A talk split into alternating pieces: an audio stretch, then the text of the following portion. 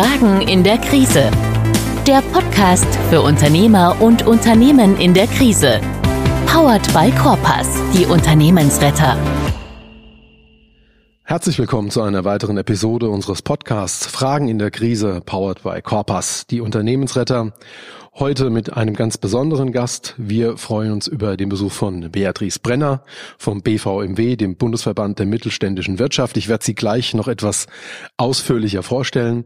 Äh, wir sehen uns heute, wie schon liebgewonnen, in Großwaldstadt unter strengsten Corona-Maßnahmen, sprich uns trennt ein Plexiglas. Wir sitzen ausreichend voneinander weg und der Raum wird gelüftet, sodass wir uns trotz dieser schwierigen Zeit auch aktuell begegnen können. Ja, heute bei uns Beatrice Brenner. Sie ist äh, die Repräsentantin und Leiterin des BVMW Bundesverband Mittelständische Wirtschaft.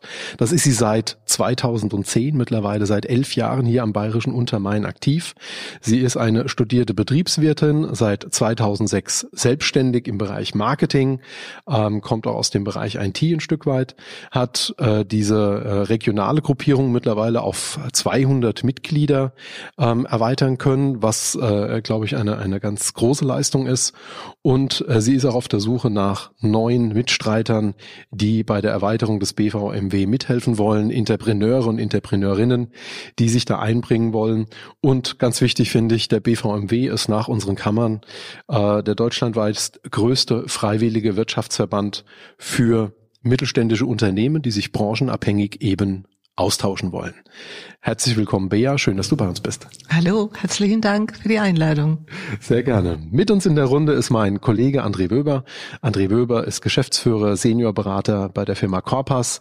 Er ist ein studierter Betriebswirt, hat hier in Aschaffenburg studiert und äh, hat sich dann auch weitergebildet am IFUS-Institut in Heidelberg und ist mittlerweile ein äh, Restrukturierungsberater. Ähm, äh, der sich äh, seit vielen Jahren mit dem Bereich Betriebswirtschaft beschäftigt, ähm, äh, mit der Finanzplanung und eben hier auch mit dem Schwerpunkt Restrukturierung. Herzlich willkommen, André. Schönen guten Morgen. Ja, an diesem wunderschönen Montagmorgen äh, begrüßen wir Sie aus Großwaldstadt. Und bevor wir hier mit dem fachlichen Teil loslegen, hier unser kleiner üblicher Disclaimer.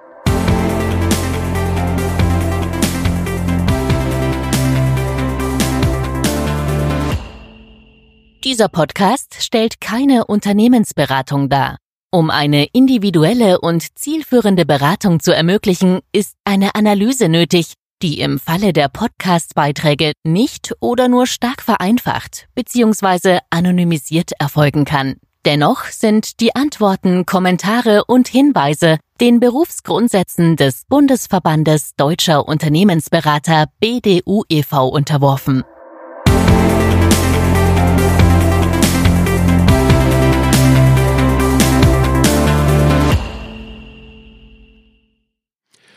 Damit haben wir alle Formalitäten erledigt und können in unser heutiges Thema starten. Und Bea, äh, zu Beginn äh, eine Bitte an dich. Erklär uns doch ein kleines bisschen, was der BVMW genau ist, wo er denn herkommt, wie die Historie ist, ähm, was ihr für ein Verband seid. Erklär uns da ein bisschen mehr dazu.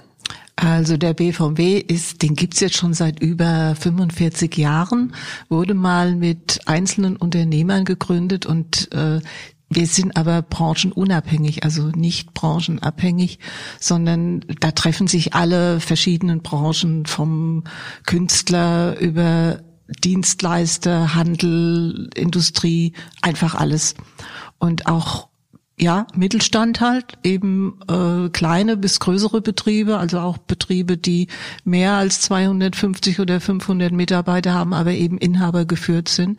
Das ist ein ganz wichtiger Punkt, weil ähm, natürlich ist ein Unternehmer, der Interesse hat, sein Unternehmen nach vorne zu bringen und nicht im Quartalsdenken behaftet ist, äh, mit anderen Themen behaftet und äh, beziehungsweise denkt anders als ein äh, angestellter Geschäftsführer von einem Unternehmen, das ähm, in der Industrie äh, als Konzern agiert. Und das sind eben auch unsere Themen. Wir sind persönliche Ansprechpartner in den Regionen. Also man kann uns tatsächlich als Mensch erreichen am Telefon und hat kein äh, Anruf, äh, Weiterleitung oder sonst was äh, oder muss auch nicht in Berlin anrufen. Dort sitzt unser Verband mit der Zentrale. Ähm, aber wir sind persönlich wirklich für die Unternehmer da und äh, einfach, wenn Sie uns brauchen, als Gesprächspartner, als Sparringspartner, wenn Sie äh, jemanden suchen, ein, ja, ein anderes Unternehmen, mit dem Sie zusammenarbeiten möchten, einen Lieferanten, äh, was auch immer. Interessant ist, wenn wir Unternehmen zusammenbringen können, die beispielsweise daran interessiert sind, eine äh, Interessensgruppe auch zu bilden. Wir haben zum Beispiel so runde Tische wie für die IT oder für den Bau, weil die können sich dann austauschen und da finden die oftmals Partner für ihre Projekte, die sie sonst nicht gefunden hätten. Also das ist eine Arbeit, die uns sehr am Herzen liegt, dass wir eben für den Unternehmer direkt da sind. Und ich muss es sagen, ich mache das jetzt seit äh, über zehn Jahren und es ist einfach eine tolle Aufgabe, sehr bereichernd. Wir lernen natürlich die ganze Wirtschaft hier am Bayerischen Untermain äh, sehr intensiv kennen und wissen, wer zu wem passt. Okay, und äh, kannst du noch mal äh, genauer sagen, diese diese Roundtables, diese runden Tische, die ihr da macht, für welche Sachbereiche gibt's die? Ich hatte jetzt gehört IT, glaube ich. Was ja, wir haben noch? sie, wir haben sie für IT, wir haben sie für den Bau, wir haben äh, auch ein Table gehabt für Gesundheit. Daraus hat sich jetzt eine, eine eigene äh, Gruppe gebildet, die jetzt unabhängig vom BVMW ist.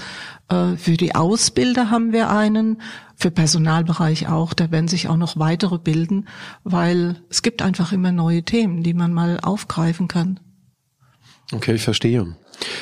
André, jetzt hat Svea gerade schon gesagt, äh, äh ein ein inhabergeführtes Unternehmen tickt doch meistens ganz anders wie ein Unternehmen, bei dem ein fremdbestellter, nicht beteiligter oder nur in Teilen beteiligter Geschäftsführer unterwegs ist. Ist das eine Beobachtung, die du auch gemacht hast? Ist das etwas, wo du, wo du d'accord bist? Auf jeden Fall. Also bei uns in der Beratung ist das äh, zum einen eine schöne Herausforderung. Ne? Also es ist wirklich was Schönes, weil die Inhaber ja an den Firmen hängen ja, und dann auch ähm, oft vielleicht auch über die Grenze hinaus ne, die Stange halten. Ähm, das ist schon eine Erfahrung, die wir mittragen. Man sieht immer wieder, dass die ähm, da bis ans, ans, ans Ultimo gehen, ne, ähm, versuche äh, alles in die Waagschale zu schmeißen, um die Firma zu erhalten. Ähm, für die Beratung hat es also den Nachteil, dass sie so lange dran festhalten, bevor sie sich öffnen, mal äh, danach einen Außenstehende draufblicken zu lassen, dass es oft schon sehr spät ist. Ja, also wir, wir kommen in der Regel schon ähm, theoretisch zu spät. Ne? Das ist aber so, so die Spezialisierung, die wir haben, dann trotzdem noch was bewirken zu können, auch wenn es scheinbar schon zu spät ist. Aber das ist ähm, so das, das Gute und Schlechte in, in einem, mal ausgedrückt von den inhabergeführten Firmen. Wäre vielleicht für mich noch eine, eine generelle Frage, ähm, was sind so klassisch die Auslöser, warum sich dann Unternehmen auch für eine Mitgliedschaft interessieren? Ne? Aber ich vermute mal, das ist ja nicht immer kriseninduziert oder, oder wenn man jetzt einen Gesprächspartnerwunsch hat als solches, was, was sind so die klassischen Anlässe oder Auslöser, weil jemand auf, uns, auf euch zukommt? Also zum einen, wir haben ja nun in der Vergangenheit äh, eben viele Veranstaltungen gemacht und das war für viele doch ein Grund, wo sie sagen, das ist toll, da habe ich eine tolle Plattform, kann neue Unternehmer kennenlernen, völlig zwanglos. Unsere Veranstaltungen sind also nicht ähm, wir haben ein Thema, bearbeiten das und dann gehen wir wieder nach Hause.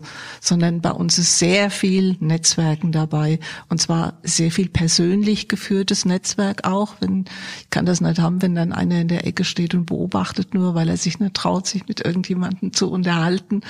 Weil ein Mensch ist nicht unbedingt so gepolt, dass er so zwanglos auf jemanden zugeht und sagt, hallo, ich bin der und der.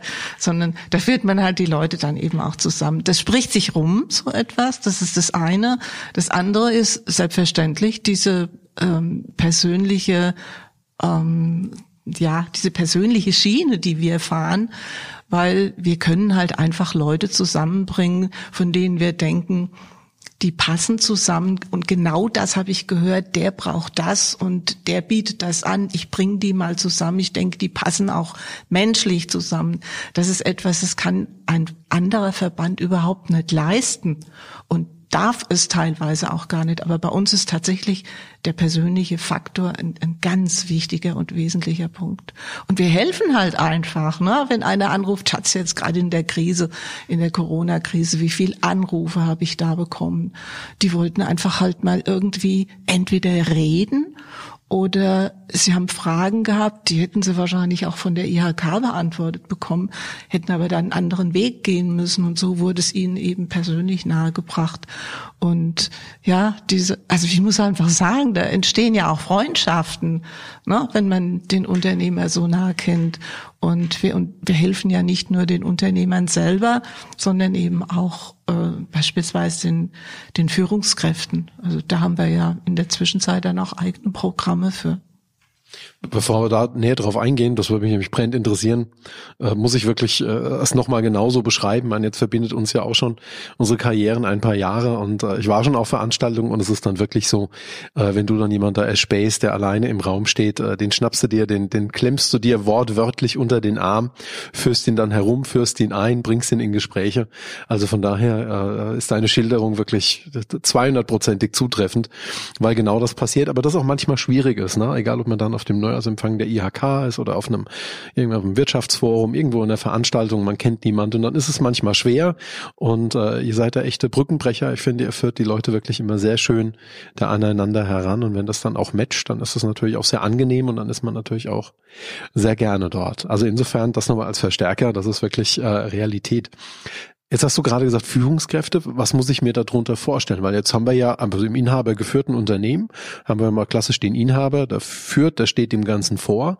Äh, ist das nochmal eine andere Zielgruppe? Sind es also Führungskräfte im Unternehmen oder der, der Inhaber als Führungskraft? In welcher Facette ist das oder, oder hat das eine gewisse Spreizung? Also das kam vor allem deswegen. Ich hatte mit einem Unternehmer ein Gespräch gehabt, den ich gerne in der Mitgliedschaft hätte. Und der sagte mir auch, ja, Frau Brenner, es ist toll, was Sie machen, mir gefällt das auch auf den Veranstaltungen, aber ich habe so gut wie keine Zeit, mich damit zu befassen. Also ich kann da ganz wenig auf die Veranstaltung, das lohnt sich nicht für mich. Jetzt hatte ich aber vorher einen runden Tisch für die Ausbilder gehabt und habe dort seine Ausbilder auch äh, als Gast gehabt. Und diese runden Tische für sagen wir mal jetzt für Ausbilder oder für Personaler, die werden natürlich begleitet durch Fachvorträge, durch ähm, Experten, die deren Fragen auch beantworten können. Und die sind dann wirklich auch ganz nah im Gespräch mit denen und es ist extrem hilfreich, weil das ist ein Forum, was sie sonst kaum finden. Und dann habe ich mit ihm darüber gesprochen, habe gesagt, aber hier, wir konnten ja jetzt beispielsweise auch ähm, Ihre Ausbilder das und das vermitteln, hat er gesagt, ja, das stimmt eigentlich. Also wenn Sie das jetzt nicht nur auf mich beziehen, ja, da haben Sie recht. Und so ist das überhaupt gekommen, dass wir gesagt haben, wir betreuen also nicht nur die Unternehmer selber, sondern wir sind auch da für ihre Führungskräfte. Und es können die Marketing-Führungskräfte sein, aber hauptsächlich sind es wirklich die Personaler, weil die das meist, den meisten Bedarf haben an Informationen und an Gesprächsbedarf. Okay. André, äh, wenn du das so hörst, ist da etwas dabei? Jetzt kommen wir ja vor allem über den Aspekt Unternehmen in der Krise. Krisensituation trifft auf, äh, tritt auf. Ist das klassisch ein Angebot, dass ein Unternehmen in der Krise auch weiterhilft oder wo es eventuell Nektar ziehen kann, wo, wo sich, wo sich Hilfe, Hilfestellungen drin verbirgt? Da bin ich jetzt nicht äh, tief genug im Verband sicherlich drin, wie weit es dann in die Tiefe geht. Ne? Unsere äh, Erfahrung jetzt aus, aus, aus der Krise ist, dass ähm, der Unternehmer meistens an eine Situation anstößt, die, ähm, die er erstmal nicht bewältigen kann. Ne? Ähm, da ist häufig auch noch ein Stück weit die Einsicht des Unternehmers gefordert, dass er das auch ein bisschen akzeptiert, dass er gerade eine Situation hat, wo er vielleicht an der Grenze ist, ähm, wo er Unterstützung danach braucht. Der erste Berührungspunkt oder der, der, der, vielleicht eher der letzte Berührungspunkt für ihn ist immer in der Kette, dass er seine Rechnungen vielleicht nicht mehr bezahlen kann. Ne? Also sprich, wenn die Liquidität dann äh, knapp wird und äh, dann wendet er sich nach außen oder bekommt es sogar häufig sogar noch eher übergestülpt seitens der Bank, die dann sagt, Achtung, ne, an der Stelle geht's jetzt nicht weiter, du brauchst jemand. Ähm, es gibt Unternehmer, die sind ein bisschen früher dran und ich denke, das sind die, die dann auch vielleicht bei Ihnen mit aufschlagen, ne? die äh, sagen, ich muss mir jetzt da Gedanken machen ähm, und jetzt, jetzt bin ich in einem Verband angehörig, jetzt rufe ich da mal an, frage mal, was die für Ideen haben oder über Stays über ein Newsletter oder äh, verschiedene Quellen, was was zu tun ist. Ähm, wenn wir dann, wenn wir selber kommen, dann gehen wir ja natürlich sehr in die Tiefe. Ne? Also das heißt, wir nehmen Unternehmer mit an die Hand, wir versuchen dem Instrumente mitzugeben, wir versuchen zu unterstützen und schon allein die Unterstützung hilft dem Unternehmer, eine gewisse Glaubwürdigkeit wieder bei der Bank zu er erreichen, weil er hat es vielleicht vorher auch schon ein bisschen verspielt, indem er nicht gut kommuniziert hat, indem er eben äh, vielleicht auch die eine Entscheidung falsch getroffen hat. Und an der Stelle können wir dann einfach schon mal, äh, nicht weil wir die Korpas sind, sondern weil wir als Externer vielleicht mit ins Boot kommen. Vielleicht mit dem gewissen Vorteil, dass die Banken uns dann schon kennen und wissen, dass wir jetzt, wenn wir Dinge angehen, auch versuchen, ähm, so zu Ende zu bringen oder den Unternehmer so zu unterstützen, dass es dann dauerhaft funktionieren kann. Aber wir versuchen natürlich erst einmal, ihn zu schützen an der Stelle, ne, über neue Wege dann wieder letztendlich ähm, in, in positive Bereich zu kommen, ne, was ja in, in, in überwiegenden Fällen danach klappt. Es gibt natürlich immer Fälle, wo, wo es dann wirklich zu spät ist und wo man über ein äh, Worst-Case-Szenario vielleicht auch nachdenken muss. Aber auch da kann ich immer nur sagen, es ist wichtig, wirklich diesen Prozess zu gehen und nicht blind ähm, dann jetzt äh, zum Beispiel eine Insolvenz anzumelden, sondern um auch gewisse Vorarbeit an der Stelle zu leisten, weil meistens äh, die Unternehmer letztendlich auch irgendwie weitermachen wollen. Ne? Also die, die wenigsten äh, Insolvenzen, die wir jetzt so gesehen haben am Markt, das waren das Unternehmer, die dann irgendwo angefangen haben, als Angestellter zu arbeiten, sondern die wollen ja in der Regel auch in irgendeiner Form weiter weiterarbeiten und auch als Selbstständiger weiterarbeiten und dann gibt's ja auch da viele, viele Lösungen und ich glaube, die nächsten Jahren, wenn man mit dem Thema auch noch stärker konfrontiert, ne, weil im Moment haben alle noch ein bisschen das Glück, ähm, dass viel Geld auch ähm, ausgeschüttet wird, ne, dass sie leicht an Geld kommen. Ähm, sehen wir natürlich auch mit dem sorgenden Auge, weil es nicht immer zu Ende gedacht ist. Und auch in der Phase sollte man das eigentlich auf, auf, stabile Füße stellen und äh, mal ein bisschen für die Zukunft zu durchdenken, was bedeutet das eigentlich, wenn ich jetzt ein paar hunderttausend Euro aufnehme, äh, wie zahle ich denn das zurück? Hätte ich das mit den Erträgen der Vergangenheit so zurückzahlen können? Ne, da wird man schon bei vielen eher äh, Nein sehen. Ne? Und da, äh, dann ist ja die Frage, okay, was, was muss ich tun, dass ich es dann zurückzahlen kann? Ist es realistisch? Ähm, ich denke, in den meisten Fällen kann man es schon auch noch realistisch beantworten, aber es muss eine Veränderung stattfinden. Ähm, ohne die wird es äh, schwer möglich sein, das sonst zurückzuzahlen, wenn sie in, in normalen Alltag wieder übergehen und die, die Erträge haben, wie die sie die ganze Zeit hatten. Und da war es eh schon vielleicht knapp. Ähm, dann wird es mit der Mehrbelastung äh, nicht funktionieren. Ne? Äh, zudem ja auch da wieder Investitionen kommen, äh, also Reinvestitionsbedarf, der kommt wieder wie in der Vergangenheit ja auch. Und wenn sie sich da immer gerade so an der Kante entlang bewegt haben, es hat noch so irgendwie funktioniert, dann kommt jetzt, ja, da haben wir ein paar Unternehmer, die haben äh, 500.000 aufwärts aufgenommen, nur wegen Corona. Also da steckt keine Investition dahinter. Ne? Das ist reine Liquiditätsbeschaffung, die auch zurückgezahlt werden muss. Das ist schon ja, ich habe das, ich habe das zum Beispiel auch bei einem Unternehmer mitbekommen, der sich schon darüber Gedanken gemacht hat, wie er die äh, Steuerstundungen nachher zurückbezahlt. Absolut. Ne? Ja, das war jetzt gerade im letzten Jahr, als es zum ersten Mal war, äh, Finanzamt und die Sozialversicherungen konnten gestundet werden. Und dann hat er mich angerufen und hat gesagt, Frau Brenner, die DAK, die hat jetzt auf einmal komplett alles abgebucht. Das war so nach zwei oder drei Monaten, als das vorbei war. Sagt, das, das geht nicht. Und das sind, das sind so Sachen, wo man sich dann halt auch mal äh, drum bemüht. Also ich habe mir da vorher ganz im Ernst auch keine Gedanken gemacht, was passiert eigentlich nach der Stundung. Aber irgendwann muss es zurückbezahlt werden. Ne? Dann war halt die Möglichkeit, dass man das in Raten macht und man muss einfach nur reden mit den Institutionen, dann geht es schon. Definitiv. Es ist natürlich äh, auch immer ein zeitlich bedingter Effekt. Ich glaube, gerade bei, also jetzt bei den, bei den Stundungen von Steuer- und, und, und Krankenversicherungsbeiträgen, da ist es sowieso nochmal ein anderes Thema, ne? weil da geht es ja wirklich um, um Liquidität sparen und dann zum späteren Zeitpunkt, ja. wenn die Liquidität besser ist, dann bezahlen zu können. Ich glaube, bei den, bei den großen Hilfen ist es in der Tat ein Thema. Normalerweise würden Unternehmer eine halbe Million nur ausgeben, wenn er entweder eine Halle baut, eine Maschine anschafft, also eine große Investition macht, die ihm dann in der Regel auch irgendwie eine Rendite bringt, also die ihm irgendwie einen Vorteil bringt, den er vorher nie hatte. Also er verdient ein Geld, das er vorher nicht verdienen konnte. Und jetzt sind ja aber diese hohen Summen eigentlich nichts anderes wie Betriebsmittel. Ne? Also denen steht keine Investition gegenüber, sondern einfach nur eine Fortsetzung des Geschäftsbetriebs. Das heißt, das hat gar keine Rendite relevante, ähm, keinen rendite-relevanten Zusammenhang. Das heißt, der verdient es halt nicht mehr, sondern er kann überhaupt einfach weiter verdienen als solches. Und ich glaube, das ist es, André, wie du gesagt hast, was viele nicht auf dem Schirm haben, was du jetzt auch mit dieser Aussage, finde ich, sehr gut bestätigst. Es gibt nur einen Liquiditätsgedanken, es wird nur an morgen gedacht. Also wie kann ich heute heute und morgen weitermachen. Ähm, aber so ein bisschen diese mittelfristige Ausblick im Sinne von, was muss ich denn jetzt eigentlich tun, wenn ich sowas in Anspruch nehme? Oder wann muss ich das zurückbezahlen? Wie? Oder wie kann ich mich mit, mit jemand über die Rückzahlung, über die Stundung auseinandersetzen? Kann ich das in Raten machen? Muss ich das in eine Summe machen? All diese Fragen, die sind noch so ein bisschen, glaube ich, im luftleeren Raum. Oder nimmst du das anders, Herr Rabea? Nein, das, das ist schon so. Also äh, wir haben ja nun permanent irgendwelche Änderungen auch bei den staatlichen Hilfen. Und das bringt die Unternehmer dann auch durcheinander, weil sie jetzt gar nicht wissen, ich habe jetzt das beantragt, darf ich jetzt das hier nochmal beantragen? Äh, dann geht's zurück an den Steuerberater. Bei einigen sind die Steuerberater sogar überfragt, weil die Modalitäten einfach noch nicht geklärt sind. Selbst wenn sie das machen wollten, kommen sie einfach nicht weiter. Und das ist etwas, was die Unternehmer auch total nervt. Also diese Unsicherheit, was kann ich jetzt eigentlich machen und was nicht und worauf muss ich achten.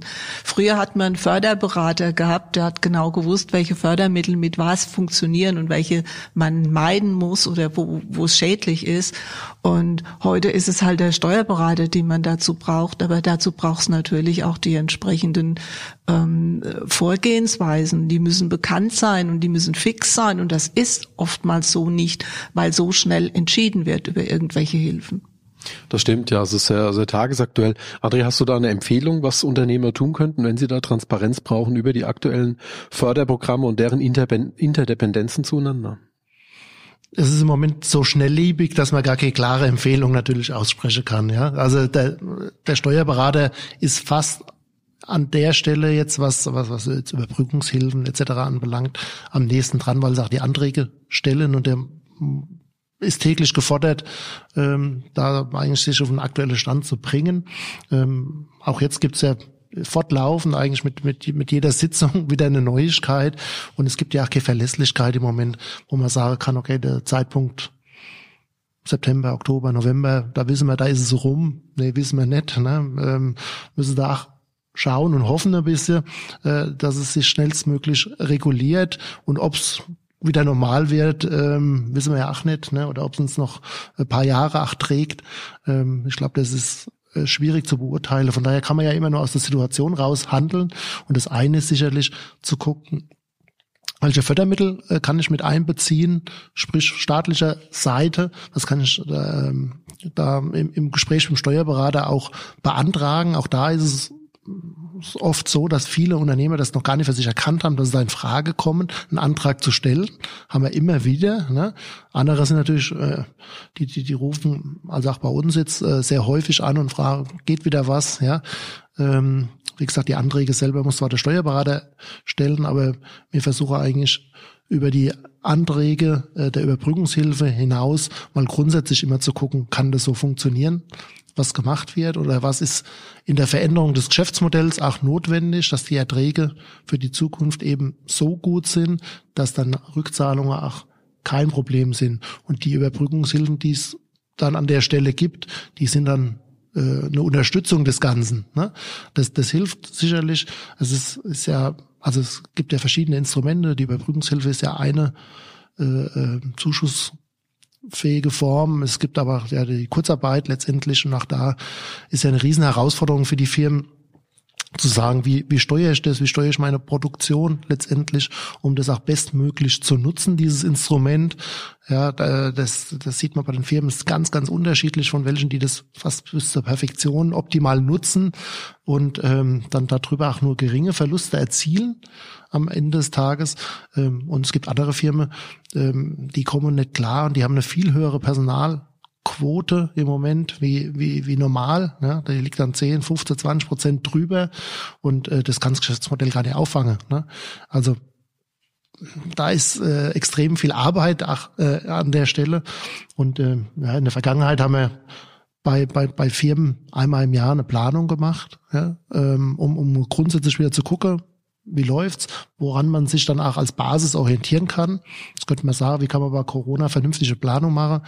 Ja, also klar, die, die, die kann ich natürlich immer nur punktuell richtig machen. Und äh, so ist es auch so, dass wir letztes Jahr bei Firmen teilweise drei, vier Planungen hatten, weil immer neue Aspekte wieder im Raum waren. Ja, also Anfang März äh, letztes Jahr ist man sicherlich von anderen Gegebenheiten ausgegangen wie jetzt. Ne? Da, war, da ist man immer von drei, vier Monaten vielleicht ausgegangen. Dann reguliert sich das schon wieder hinten raus. Klar, dann kam irgendwann die Erkenntnis, im Winter könnte es wieder eng werden. Ne? Dann hat man da wieder neu geplant. Äh, da hat man aber auch gehofft, dass es im Frühjahr wieder besser wird. Ne?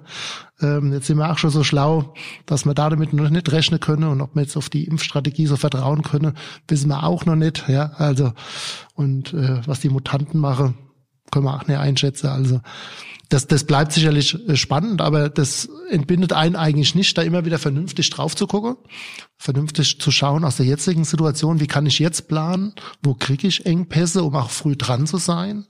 Ja, ich meine, es gibt, gibt zwei Hilfen, ähm, äh, die, die den Unternehmer ein bisschen befreien, dass Insolvenzantragsgründe ausgesetzt werden, immer für bestimmte Zeiträume. Aber das ist natürlich ähm, jetzt auch nicht das Allheilmittel für die Firmen, sondern das ist ja nur eine, äh, eine Möglichkeit, sich in der Phase drum zu kümmern, ähm, die, die, die, die Grundlagen oder die Hausaufgaben so zu machen, dass dann danach eben eine Insolvenzantragspflicht nicht besteht. Das hat aber den Schaden noch nicht behoben, der da entstanden ist. Ne? Und der ist ja langfristig danach wirklich vernünftig mit einer klaren Strategie, mit klaren Maßnahmen, wie komme ich da hin und auch mit immer wieder Nachbessern ähm, äh, hinterlegt, weil, also wüsste jetzt nicht, dass wir eine Strategie jetzt mal aufgesetzt haben, wo man sagt, da passt jeder Punkt. Das, das geht auch gar nicht. Ne? Letztendlich muss man sich aber mit auseinandersetzen und dann muss man auch flexibel sein. Ne? Man muss die Punkte prüfen, die dorthin führen können. Und mit der Veränderung am Markt muss man reagieren. Ne? Also die Strategie von vor zwei Jahren, die hat bestimmt kein Corona auf dem Schirm gehabt. Ja, und ähm, die hat natürlich alles mal durcheinander gewirbelt. Das heißt jetzt noch nicht, dass die Strategie falsch ist, die da steht. Ne? Nur die, die Maßnahmen haben sich bestimmt verändert auf dem Weg zu dieser Strategie. Ne? Das ist ein ganz wichtiger Punkt, von dem Sie jetzt da reden, mit der Veränderung und äh, mit der Flexibilität, weil ich glaube, die Unternehmen, die waren noch nie so flexibel, wie sie seit Corona geworden sind. Wenn ich noch dran denke, eine Online-Konferenz geht gar nicht. Wir müssen uns persönlich sehen.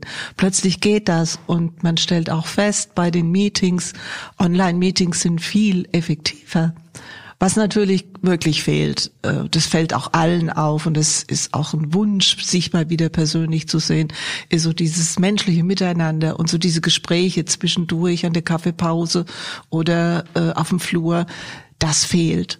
Und das, das muss auch wieder kommen. Also da, das wünschen sich ja auch alle und das ist mit den Veranstaltungen genau das Gleiche.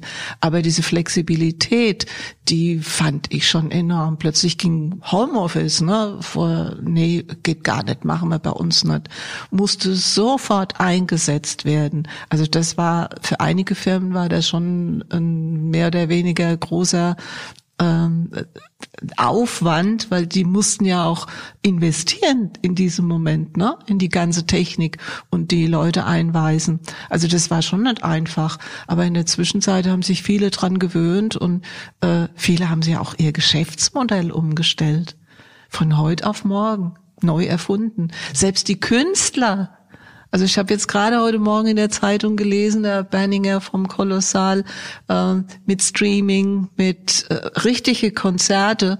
Und äh, das gibt denen plötzlich auch einen Aufwind, weil damit können sie praktisch als Künstler auch eine wesentlich größere Basis erreichen. Also das sind einfach neue Modelle, an die man sich mal gewöhnen muss. Klar, die hatten eine große Durststrecke immer noch und im Moment trägt sich das auch noch gar nicht. Aber für die Zukunft ist das einfach äh, skalierbar.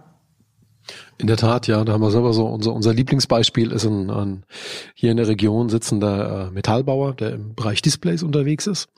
Und der baut eigentlich, wenn du, wenn du an die, an die großen Lebensmittelmärkte hier in der Region denkst, findest du ganz häufig im, im Kassenbereich so diese Schütten für, für Prospekte, ne, für irgendwelche Reisen und Stromtarife und so weiter. Und unter anderem diese Displays baut er, ne, also aus Metall, dass sie stabil sind, dass die eben auch im Handel strapazierfähig sind. Und obwohl es äh, den großen äh, Händlern da eigentlich sehr gut ging während der Pandemie, waren trotzdem seine Orderbücher von heute auf morgen leer. Ne? Also das war einfach schwierig, weil die alle erstmal nicht auf Werbedisplays getickt haben, sondern eher auf, wie kriegen wir das hin mit Hygienemaßnahmen, wie kriegen wir Kassen so aufgebaut, dass die jetzt eben äh, dann Sinn machen. Und dann hat er von heute auf morgen angefangen, äh, Hygienesäulen zu bauen. Ne? Also von, von einfachen Modelle bis hin zu Modellen mit einem Bildschirm, ja, die eben dann auffordert, wie sind hier die Hygieneregeln, wie läuft das hier als solches. Und das hat super funktioniert. Also der hat auch, wie du es gerade gesagt hast, wirklich über Nacht das Geschäftsmodell verändert. Ne? Also ist in eine komplett andere Produktgruppe auch gegangen und ist damit jetzt auch, muss man sagen, wirklich recht erfolgreich durch die Pandemie gekommen und hat sich damit jetzt auch ein Geschäftsfeld erarbeitet, das jetzt auch mit Sicherheit in Zukunft Bestand haben wird, wobei wir jetzt im Moment Gott sei Dank auch wieder Auftragseingänge im Bereich der Werbedisplays sehen, so dass er sich damit eben ähm, ja über Wasser halten konnte. Und ich glaube, den Klaus Benninger vom Kolossal, den du schon genannt hast, ist ganz ähnlich. Ne, für den, der hat ein Geschäftsmodell entwickelt, das jetzt in dieser Phase ihm Umsätze ermöglicht hat, dass ihm ein weiter existieren, ein Stück weit ermöglicht hat. Und trotzdem wird es in Zukunft, glaube ich, die Kombination sein dieser beiden Techniken dann, also das Live-Konzert, wo auch Leute wieder vor Ort sind, plus das Streaming oder vielleicht mal nur das Streaming oder ohne Streaming, also diese ähm, Modularität, die wird dann, glaube ich, ganz, ganz spannend. Ja. Also insofern korrekt. Flexibilität, das haben wir auch so in den vergangenen Monaten erlebt. Das hat wirklich eine große Rolle gespielt. Trotzdem nochmal auch die Nachfrage zu einem Punkt, den André gerade nochmal eingeführt hat. Kurzarbeit als momentan so ein Mittel, mit dem man Flexibilität ja auch ein bisschen herstellen kann. Spielt das für eure Mitgliedsunternehmen eine Rolle? Oh waren ja. die da, waren oh die da betroffen? Ja. Oh ja, vor allem jetzt so letztes Jahr, äh, dieses Jahr ist es habe ich jetzt noch weniger mitbekommen, aber letztes Jahr war das ein ganz, ganz großes Thema, weil das hat den Unternehmen ja ermöglicht, ihre Mitarbeiter zu halten und nicht äh, entlassen zu müssen. Und wir hatten dazu zum Beispiel auch äh, online mm, Meetings gehabt, also so, so Webinare mit der Arbeitsagentur, weil da tausende von Fragen waren zum Kurzarbeitergeld was vielen vielleicht jetzt äh, in diesem Jahr dann auf die Füße fallen wird, ist die Nachversteuerung von, von diesen äh, zusätzlichen Geldern, die die Mitarbeiter auch bekommen haben. Das hatten die gar nicht auf dem Schirm. Aber Kurzarbeitergeld, ich glaube, das ist einmalig in, in der Welt, was unsere Wirtschaft wirklich ein, ein Überleben ermöglicht und der Beibehaltung ihrer Mitarbeiter und dass sie danach wenn die Krise vorbei ist oder wenn es wieder läuft, wenn die Aufträge kommen, sofort wieder weiterarbeiten können. Das hat uns ja, wann war das? 2008, 2009. Ähm, In der Bankenkrise war ja, das ja Finanzkrise. Ja, ja, genau. Äh, da war das ja zum ersten Mal, dass es uns die Wirtschaft gerettet hat. Und in der Dotcom-Blase 2000 war es ja gerade umgekehrt. Da haben ja die Leute massenweise die Mitarbeiter entlassen und haben hinterher die Leute nicht mehr gekriegt, die Fachkräfte, die sie gebraucht haben. Also das war wirklich eine Lehre da draußen und ich finde, ich finde toll, dass es das in Deutschland gibt. Definitiv auch, glaube ich, aus unserer, aus, aus unserer Sicht eine Errungenschaft.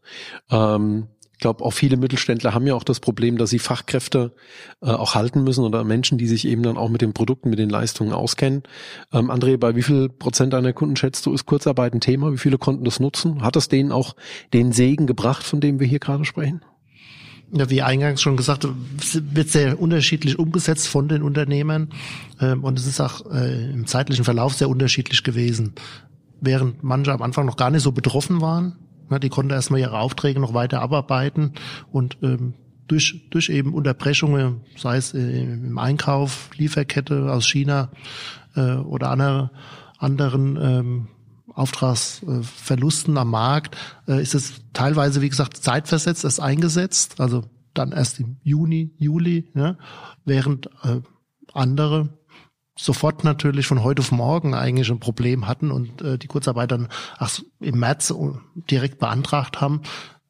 Viele mussten noch irgendwas abbauen, ne, Urlaub, verschiedene Dinge, die haben es dann so richtig erst in, im April letztes Jahr genutzt. Ähm, aber es war natürlich ein präsentes Thema erst einmal in der Diskussion und ähm, war dann nach diesem ersten Schub ähm, auch nicht mehr so stark in der Nutzung, würde ich sagen. Ist jetzt natürlich Richtung äh, Winter dann wieder äh, richtig aktuell geworden. Und ähm, Firmen haben jetzt auch gelernt, damit ein Stück weit umzugehen. Also darauf zu achten, auch wie, wie bündel ich Kapazitäten, um dann im Zweifel mal zu sagen, und jetzt tue ich eine ganze Woche die Kurzarbeit wieder effektiv nutzen, äh, um nicht so eine überlappende Situation zu haben. Ne? Und die macht die Personalquote dann am Ende auch immer wieder kaputt. Ne?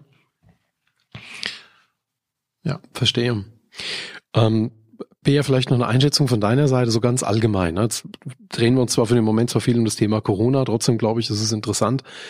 Wie siehst du aktuell jetzt so von deinen Mitgliedsunternehmen, wie siehst du das generell? Sind die gut durch die Krise gekommen?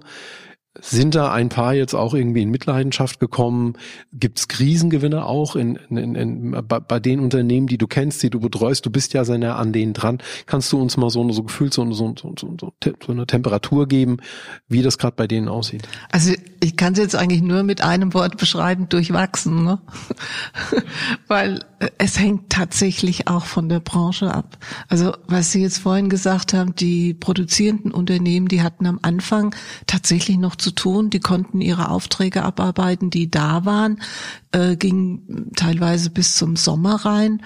Aber es gab keine Neuaufträge, weil A, konnten sie ihren Vertrieb nicht nach draußen schicken und B, waren äh, die Unternehmen, die bestellt hatten, also ihre Kunden, selber noch unsicher, wie es weitergeht. Und deswegen haben sie lange gebraucht, um Aufträge zu platzieren. Und da gab es dann wirklich mal ein Loch im Sommer bei vielen produzierenden Unternehmen. In der Zwischenzeit haben die aber wieder recht gut zu tun. Jedenfalls ist das so meine Erfahrung aus den Gesprächen. Ähm, wo es halt wirklich kritisch ist, ist der Einzelhandel. Ich habe jetzt da Gott sei Dank wenig Mitglieder im Einzelhandel, aber oder auch in der Gastronomie. Und äh, da habe ich halt festgestellt, wenn du im eigenen Gebäude bist, da hast du echt einen Vorteil. Also die nutzen das natürlich jetzt für Umbauten, für Renovierung, für Modernisierung. Und ähm, ich habe einen dabei, bei dem muss ich sagen, alle Achtung, wie der durch die Krise kommt mit einer äh, Zuversicht, wo er sagt, das wird alles wieder. Und seine Kunden, seine Gäste, die schreiben ihm um, äh, schick ihm kleine Paketchen, damit er gut durch die Krise kommt. Also da ist eine hohe Bindung da. Und äh, beim Handel ist es genauso, wenn du eigene Räume hast und musst da nicht noch groß Miete bezahlen, wie ich das jetzt so in den Innenstädten sehe. Das, das verweist ja regelrecht. Ähm, also Handel, denke ich, wird sich generell insgesamt umstellen müssen. Die ganzen Innenstädte, die jetzt verwaist sind, das ist einfach nicht mehr attraktiv. Und heute Morgen hatte ich auch noch einen Bericht gelesen, junge Leute, für junge Leute ist sowieso ähm, das Einkaufen in einer Einkaufsstraße gar nicht mehr so interessant, was die wollen. Die wollen die Leute treffen dort. Also man muss mit Sicherheit neue Konzepte auch für die Innenstädte entwickeln. Und ähm, ja, äh, Künstler, da brauchen wir gar nicht drüber zu reden, für die ist es wirklich extrem schwierig, wenn die sich nicht auf andere Bereiche noch konzentrieren. Also das ist auch so ein Thema, wo ich sage, da müsst ihr euch echt mal umstellen, was könnt ihr denn sonst noch anbieten? Also ich habe dann äh, eine, eine Künstlergruppe, die die Musik gemacht haben, das ist eine Band, die haben jetzt halt angefangen, auch ähm, Streaming für Firmen zu machen oder Videoproduktionen. Klar, die mussten da investieren. Also das waren aber Leute, die haben sich dann entsprechend auch umgestellt. Ne? Und die Dienstleister, da kommt es wirklich auch drauf an, auf die Branche. Und IT läuft gut, jedenfalls ziemlich gut. Und wo es halt echt brummt, das sind die Handwerker. Ich habe gerade heute Morgen mit einem gesprochen, der hat gesagt, Frau Brenner, es ist der Wahnsinn, was bei uns läuft. Und wir kriegen halt auch keine Leute. Und da sind wir jetzt zum Beispiel wieder bei dem Thema Fachkräfte.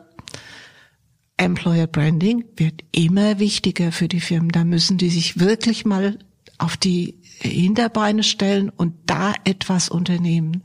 Junge Leute, die heute in den Beruf gehen oder vom Studium kommen, die haben ganz andere Anforderungen an, an ihr Leben, an ihr Karrieremodell, als das früher der Fall war. Das ist aber schon eine ganze Weile bekannt und viele Unternehmen haben sich aber darauf sogar schon eingestellt. Es geht aber immer weiter. Also das ist ein Thema, was mit Sicherheit noch lange beschäftigen wird.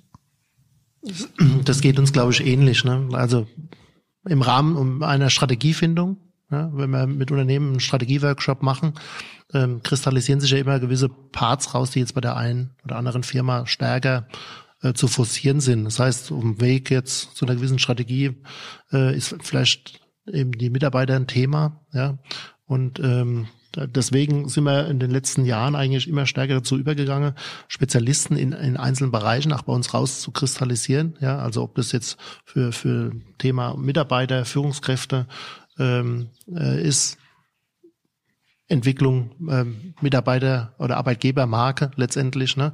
Ähm, ob das im Bereich dann Vertrieb ist, ähm, dass da äh, eine Unterstützung stattfindet, Hilfe zur Selbsthilfe erstmal vorneweg, aber manchmal fehlt auch die Ressource oder die Zeit, so dass man überbrückend vielleicht auch wirklich aktiv Ärmel hochkrempeln unterstützen müsse, ja, und mal mit ans Telefon setzen, mal mit in den Vertrieb gehen oder ob es im, im, Bereich der Digitalisierung ist, im, im IT-Bereich, ja, wo wir eigene Fachkraft haben, ähm, weil es ein Riesenthema ist, das natürlich jetzt auch nochmal extrem nach vorne gepusht wurde, ja, auch durch Fördermittel vom, vom Staat über äh, die, äh, also jetzt in Bayern äh, den Digitalbonus ne, oder auch Digital jetzt, äh, die ganze Förderprogramme oder in Hessen Digizuschuss.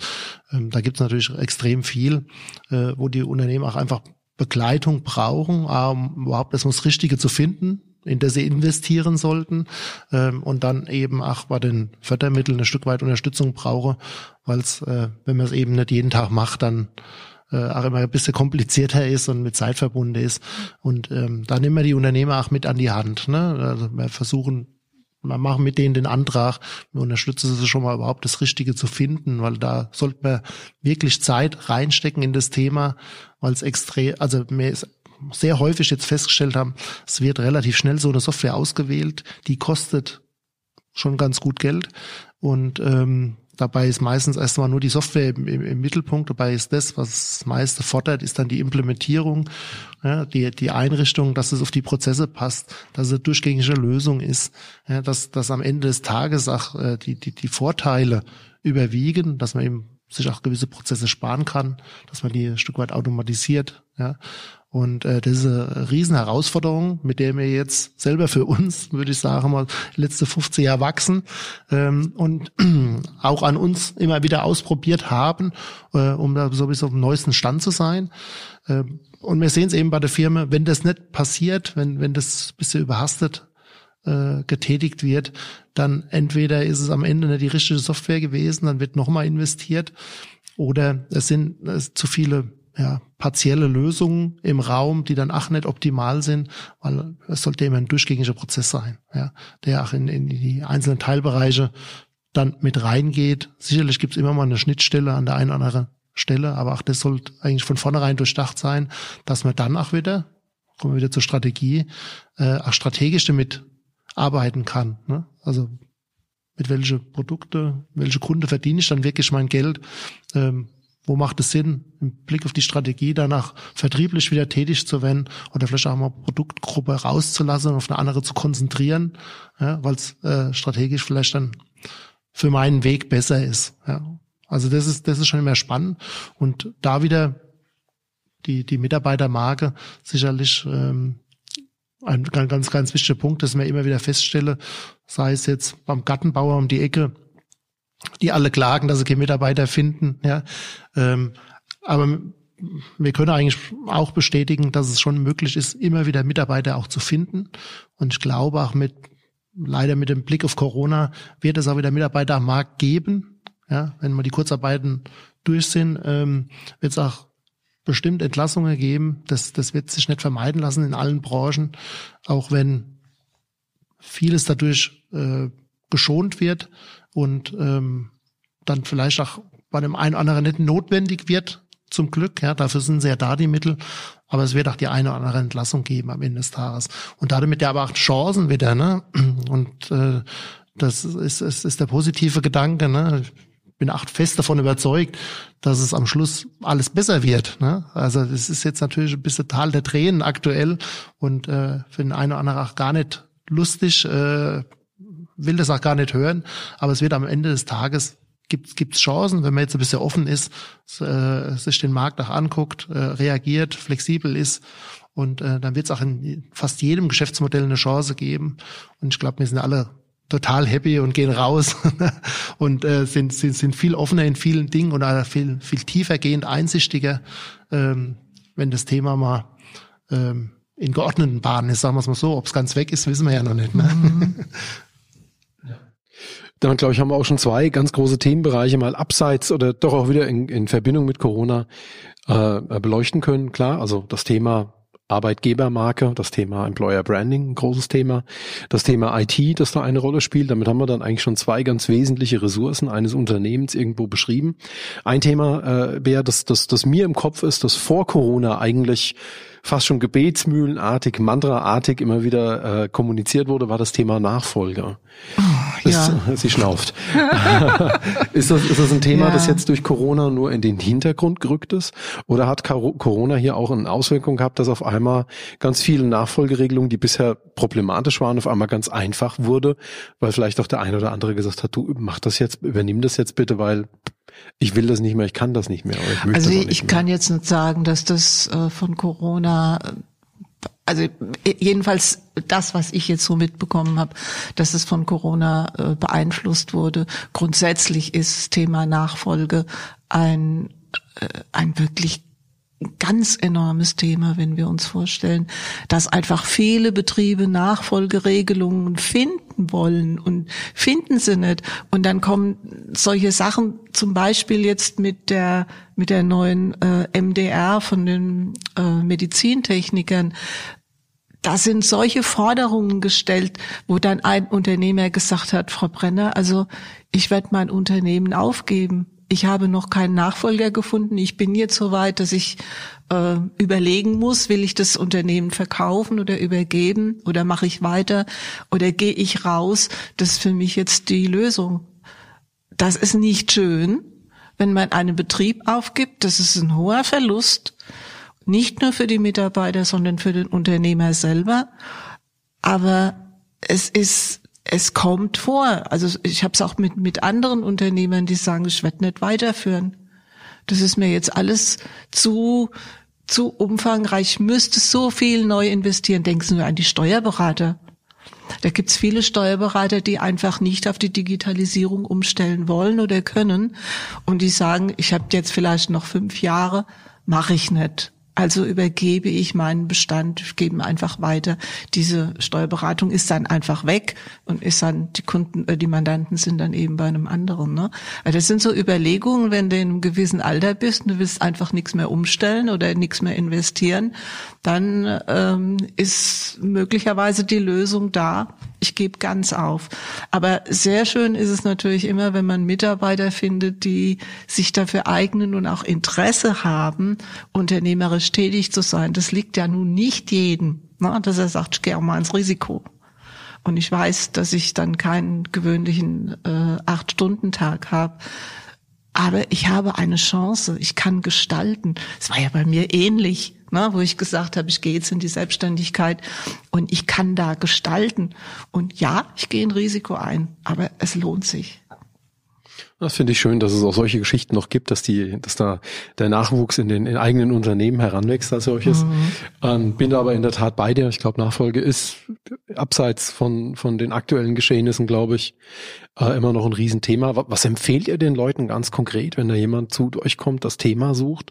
Was, was empfiehlt er demjenigen? Gibt es da Berater dafür Ja, oder, oder, oder. Plattformen? Ja. Ähm, Also es gibt beides. Ne? Es gibt Plattformen, wo ähm, Unternehmen andere zum Kauf suchen oder sich anbieten können zum Kauf. Gibt es verschiedene Plattformen in der Zwischenzeit. Äh, es gibt aber auch Berater und ich schicke sie also tatsächlich immer zu den Beratern, weil ich weiß, die haben die Erfahrung, die können auch unterschiedliche Modelle vorschlagen. Und wir haben ja hier auch in Aschaffenburg Unternehmen, die völlig eigene Modelle entwickelt haben, mit Mitarbeiterbeteiligung, mit Stiftung oder eine Mitarbeiter AG. Das ist einfach großartig, wie die sich drum kümmern. wie innovativ, ne? Ja, das ist klasse. Also ich liebe den Mittelstand, der ist so kreativ und überlegt einfach, wie es weitergehen kann. Und wenn er natürlich Mitarbeiter einbinden kann. Und ich finde so ein Beteiligungsmodell von den Mitarbeitern, finde ich einfach genial. Also wenn die Mitarbeiter dazu zustimmen und sagen, ja, ist in Ordnung, mache ich, die haben doch eine völlig andere Bindung an ihr Unternehmen. Die wollen doch, dass es weitergeht. Definitiv, da haben wir auch schon eigene Erfahrungen gesammelt. Ich glaube, vor 15 Jahren hat einer unserer Seniorberater genauso ein, ein Projekt äh, ähm, begleitet, äh, in Form einer kleinen AG, wo die Mitarbeiter sehr stark daran beteiligt sind. Äh, und bis heute ist das ein Unternehmen, das sehr stark von, von, dem, von dem Willen der Engagement der Mitarbeiter, der eigenen Aktionäre profitiert und sich da auch wirklich ein Alleinstellungsmerkmal erworben hat. Und die sind bis heute, da kann ich den Namen nicht sagen, aber ist bis heute ein wirklich prachtvolles Unternehmen, das eine ganz eigene Energie hat. Ne? Also dass sich auch, da kommst du die Tür rein und da merkst du, da ist was anders. Das ist nicht wie bei den anderen. Ne? Also das, da spürst du den Unterschied und deshalb kann ich das nur bestätigen. Ich glaube, solche kreativen, solche, solche innovativen Ansätze sind wirklich hochattraktiv. Spannend ist, das haben wir auch immer wieder mal, ähm, wenn, wenn das halt bis zum Schluss ausgereizt wird ne, vom Unternehmer. Also wünschenswert ist ja, dass dieser Nachfolgegedanke frühzeitig eingeleitet wird. Ja, und ähm, äh, viele Unternehmer vertrauen dann auch so ein bisschen drauf, dass ihr Unternehmen einen gewissen Wert hat. Häufig hat die Firma vielleicht noch gar keinen Wert. Ja. Ähm, und äh, auch da gilt es ja frühzeitig vielleicht Einfluss zu nehmen. Ja. Nehmen wir mal den Steuerberater, klar, der wird sei, sei Kanzlei immer für einen gewissen Wert ähm, vermarktet bekommen. Aber ähm, jetzt zu sagen, weil ich in fünf Jahren vielleicht aufhöre, gehe ich diesen Weg nicht mehr, ist, glaube ich, ein komplett ja, falscher Gedanke, weil gerade das macht ja die Braut am Ende hübsch, ja, und äh, äh, steigert den Wert auch, weil wieder ein anderer Steuerberater, der das vielleicht auch nicht hat, äh, genau deswegen vielleicht den Kauf tätigt am Ende, um den Schritt in die Digitalisierung dann zu bekommen, ja. Also äh, diese Offenheit, äh, ich glaube, die darf bis zum Schluss auch nicht abgelegt werden, äh, mit der Zeit zu gehen, das, das endet auch nie. Ich glaube, das beschäftigt uns immer, ja. Und ähm, die Unternehmer, die dann erfolgreich sind, ähm, die gehen auch bis zum Schluss. Wenn ich mich an unser Studium erinnere, wir hatten einen Steuerberater dabei, ähm, der war 62, ja, der da mitstudiert hat. Und ähm, halt offen, immer wieder was Neues dazuzulernen. Und ähm, der war gerade in seinem Nachfolgeprozess und hat trotzdem dieses Studium mitgemacht. Ich sagte, na gut, vielleicht hilft mir es auch da noch einmal. Und äh, na, so ein bisschen be begleitend, beraten würde ich ja vielleicht auch noch ganz gern. Das ist ja das Schöne am, am, am und Beratungsberuf, sage ich mal allgemein. Ähm, man muss ja nicht zwingend dann in Ruhestand gehen. Man kann ja auch noch mal ein bisschen weiter beraten. Vielleicht nicht mehr in dem Umfang oder in, in, in der Intensität, wie man das dann vorher immer gemacht hat. Aber es ist ja auch was Schönes. Ja, also man hat noch weiterhin eine gewisse Aufgabe. Wenn man die nur zeitanteilig tun kann, äh, finde ich, ist das immer ein schöner Gedanke. Von daher gibt es ja auch viele Modelle, wo so ein Berater dann noch vielleicht ein, zwei Kunden mitbetreut und einfach für Fragen nochmal zur Verfügung steht. Und dann ist das ein ganz schönes Modell.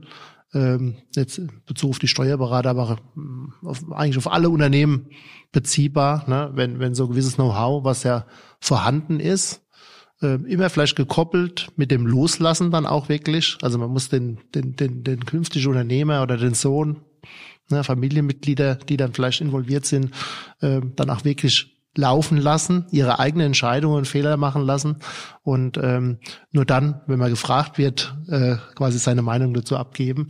Ähm, ich glaube, das, das ist ganz wichtig. Ne? Und das, das, das ist leider fällt, so oft. Ja, ja, das fällt vielen gar nicht leicht. Ja, so ist es. Ne? Ja. So ist es. Wir, wir haben gerade diesen Fall, Präsenzfall, letzte Woche hier sitzen gehabt. Sie sitzen gerade auf dem Platz und ähm, ja, also er sagt zwar immer, er kann loslassen, aber man sieht dann in jeder Tätigkeit, dass er es eben nicht kann. Und ähm, das fällt dann dem, dem, dem Sohnemann äh, extrem schwer, ne? äh, weil er will, dass sein Vater ja auch nichts Schlechtes ne? an der Stelle. Ja, das kann sogar bis zur Aufgabe gehen. Ja, Also ich ja. hatte das bei mir auch. Äh, die Tochter ist ins Unternehmen mit reingegangen, hatte auch alle Qualifikationen und war richtig gut. Und nach zweieinhalb Jahren, glaube ich, hat sie mir geschrieben, also äh, sie geht raus. Und dann haben wir uns unterhalten und dann hat sie gesagt, der Vater sagt zwar immer, er kann loslassen und ich soll machen, aber der steht tatsächlich hinter mir und guckt. Und das machen wir aber immer so. Und dann hat sie gesagt, ich kann das nicht abhaben. Also er hat wirklich nicht losgelassen. Und dann hat sie halt die Konsequenzen gezogen, weil das hat nicht gefruchtet, was sie gesagt hat, dass sie äh, das selber machen will und entscheiden will. Weil vielfach wollen ja die jungen Leute auch im Unternehmen so eine bisschen eine andere Richtung geben können. Und das ist ja Legitimerweise, ja. absolut sinnvoll, ne? Und äh, ja, das, ich fand das sehr traurig, weil jetzt steht er wieder da und hat keinen Nachfolger. Naja, das sind aber dann auch so ein bisschen die Geister, die man selber ruft. Ne? Mm, Aber ja. macht es nicht weniger tragisch. Ne? Ja, äh, er ist dafür in die Krankheit gegangen, also ihn hat's einfach erwischt. Es ist, ist echt traurig, ne? Weil er überarbeitet war. Jetzt bringt mich aber genau dieser Punkt auch nochmal zurück zum Abschluss quasi zum BVMW. Da gibt's ja auch noch eine große offene Nachfolge, wenn ich das so richtig mitgeschnitten Ja. habe. Im äh, Oktober letzten Jahres ist ja bedauerlicherweise bei einem Verkehrsunfall äh, wirklich dieses, dieses bundesweite Aushängeschild, äh, der Mario Ohofen, der Präsident, äh, ums Leben gekommen und jetzt beschäftigt sich ja euer Verband noch mit einer Nachfolge. Ja, das ist Gibt's denn, richtig. gibt's denn da schon irgendwelche Neuigkeiten? Noch ich habe nichts gesehen, Konkretes, nein. Mhm. Vizepräsidenten gibt es viele. Ja, wir haben ja Gott sei Dank ein gutes Präsidium, also von das sind alles Unternehmer, äh, die dann auch entsprechend äh, gute Entscheidungen treffen können. Und wir haben einen Geschäftsführer, der jetzt so äh, nach außen hin auch auftritt. Aber es fehlt in der Tat eine Figur wie Mario Ohofen. Der hat diesen Verband unglaublich geprägt. Er hat ihn wahnsinnig nach vorne gebracht. Er ist polarisierend gewesen, ja, nicht jeder mag ihn, aber er hat unglaublich viel erreichen können. Er hat wirklich auch geschafft, dass diese, diese, diese, diesen Leuchtturm zu sein. Ne? Den hat man wahrgenommen. Ne? Ja. Und das war auch jemand, der, glaube ich, auch diese, diesen, diesen Mittelstand, finde ich, gut verkörpert hat. Nicht ob seiner Polarisierung, aber, aber dennoch trotz seiner Polarisierung hat er das manchmal zuspitzen können. Und ich glaube, das ist auch der Grund, warum sich viele auch gut vertreten gefühlt haben, weil man den Eindruck hatte, der sitzt dabei, der redet mit, äh, der gestaltet auch so ein bisschen ähm, ja, Regelungen um die Interessen der Mittelständler herum. Insofern jemand, der mit Sicherheit sehr fehlt. Und Ja, ja, also der hat auch wirklich ein, eigene Ideen eingebracht, was die Politik betrifft. Äh, der Verband in Berlin ist natürlich sehr nah an der Politik, muss er auch sein, weil er muss ja dann den Mittelstand auch dort vertreten können, die Interessen. Und äh, er hat beispielsweise nur diese ähm, diese GWG-Abschreibung, ähm, ja, Abschreibung, das hat er endlich mal auf 800 Euro hochgehoben. Er hat dafür wirklich gekämpft. Er wollte 1000 Euro, weil die war ja seit 20 Jahren immer noch beim gleichen Betrag gewesen. Ne? Und das ist ein Unding. Es, es gibt noch andere Dinge, an denen er gearbeitet hat, die halt noch in der Mache sind. Aber da war er unglaublich hinterher. Ja, definitiv. Ich bin gespannt, wo es euch hinführen wird mit eurem neuen Präsidium. 57, fast 58 Minuten sind wie im Flug vergangen. Und wir kommen zu dieser äh, berühmten letzten Runde. Äh, ein letztes Statement, ein, ein letzter Hinweis, ein Tipp, eine Botschaft, die euch wichtig ist. Und wie immer beginnen wir natürlich auch mit der Dame in der Runde. Bea. Also mir ist ganz wichtig, dass der Mittelstand nicht aufgibt, weil der ist immer noch das Rückgrat äh, unserer Wirtschaft und wir brauchen den. Wir brauchen den wahnsinnig. Ja, definitiv. Na? Das glaube ich auch. Das Rückgrat ist auch, glaube ich, das richtige Bild dazu. Der André nimmt noch einen Schluck Wasser. Gleichwohl ist er an der Reihe. André, dein Fazit, äh, das, was du noch sagen möchtest. Ja, trotz der ganzen Rückschläge, die es jetzt äh, zuletzt gab am Markt, äh, ist so die gefühlte Basis im Moment, dass äh, doch viele nach vorne schauen. Ja, trotz trotz der äh, möglichen Rückschläge, die uns auch noch nahen, ja, mit einem möglichen weiteren Lockdown, ähm, sind, sind, sind ähm, die, die Geschehnisse in der Industrie im Moment sehr positiv zu bewerten. Und ähm, genau die Energie, glaube ich, müssen wir mitnehmen, ja, müssen nach vorne schauen, müssen auch positiv damit umgehen, egal was da jetzt kommt. Es wird weitergehen, es wird auch danach weitergehen. Und ich glaube, wir, wir schaffen das schon alle ganz gut zusammen und äh, schauen in eine positive Zukunft. Das finde ich ist ein sehr schönes Schlusswort, ein positiver Ausblick, ähm, der äh, uns hier nochmal gelungen ist. Ich bedanke mich heute äh, in der Runde bei Beatrice Brenner, die Repräsentantin und Leiterin des BVMW, der Bundesverband der mittelständischen Wirtschaft, äh, hier am Bayerischen Untermain. Und äh, bedanke mich bei André Wöber, äh, meinem Kollegen aus der Geschäftsführung und Seniorberater hier bei der Corpas. Und ich verbleibe mit den berühmten letzten Worten, die da sind. Am Ende wird alles gut. Und wenn es noch nicht gut ist, dann ist es noch nicht das Ende. Vielen Dank fürs Zuhören.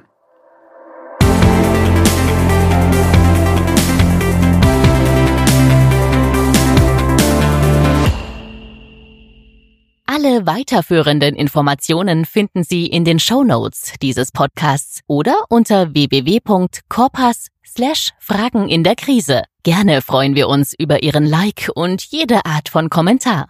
Ihre individuellen Fragen können Sie unter www.corpas.de slash Fragen in der Krise anonym und ganz einfach hinterlassen und einreichen. Wir freuen uns, Sie als Zuhörer in der nächsten Episode begrüßen zu dürfen.